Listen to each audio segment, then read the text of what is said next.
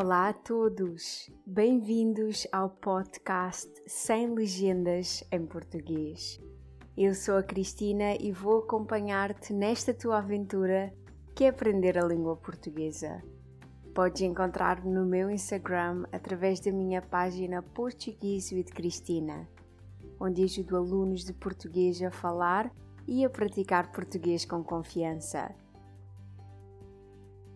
Olá, bom dia! Boa segunda-feira! Como foi o teu fim de semana? Olha, eu limpei a casa, vi dramas chineses e planeei a minha semana. E tu, o que é que fizeste? Hoje gostaria de falar contigo sobre os serviços que temos disponíveis em Portugal, mas não vou falar de qualquer tipo de serviço.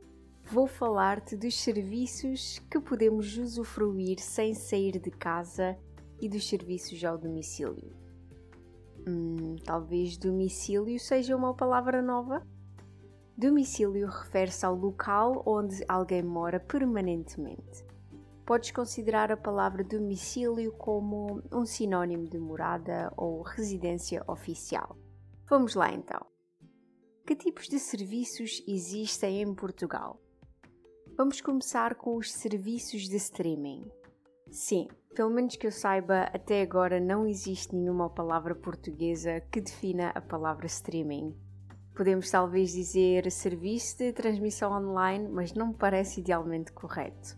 Bem, não interessa. Segundo o dicionário online Pribera, a palavra streaming refere-se à tecnologia que permite a recepção de dados, sobretudo de áudio e vídeo, continuamente à medida que vão sendo enviados estes mesmos dados.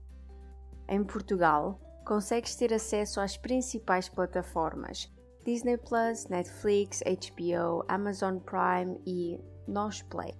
A Nosplay faz parte da operadora da empresa de telecomunicações NOS e só está disponível para clientes NOS. Ainda assim, tens acesso às quatro principais. Cada uma delas oferece um período experimental, mas depois tens de pagar uma subscrição mensal ou, se preferires, anual, para continuar a usufruir dos conteúdos disponíveis. Uma pequena informação adicional. Há alguns conteúdos que não estão disponíveis de todo aqui em Portugal, por isso, o meu conselho é pesquisar bem antes de escolher qualquer uma das plataformas para te certificares que vais ter acesso aos filmes ou séries que estás à procura. Este tipo de serviço é ótimo para as pessoas que gostam de ver filmes e séries televisivas no conforto da sua casa, sem ter de ir ao cinema ou de alugar filmes regularmente. Eu, pessoalmente, adoro porque posso ver os meus episódios favoritos vezes e vezes sem conta e ao ritmo que eu quiser. Assim, não tenho nenhum prazo específico para acabar de ver algo. Vou concluir agora com os meus serviços favoritos os serviços ao domicílio. Lembras desta palavra?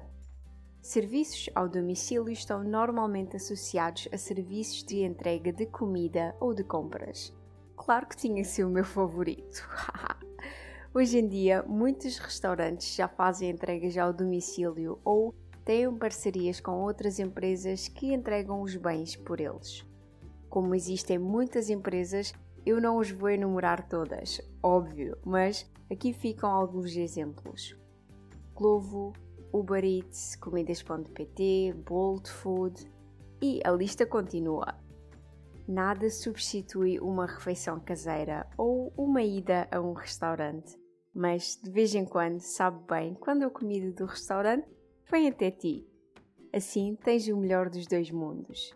E já está! Espero que tenhas gostado deste episódio.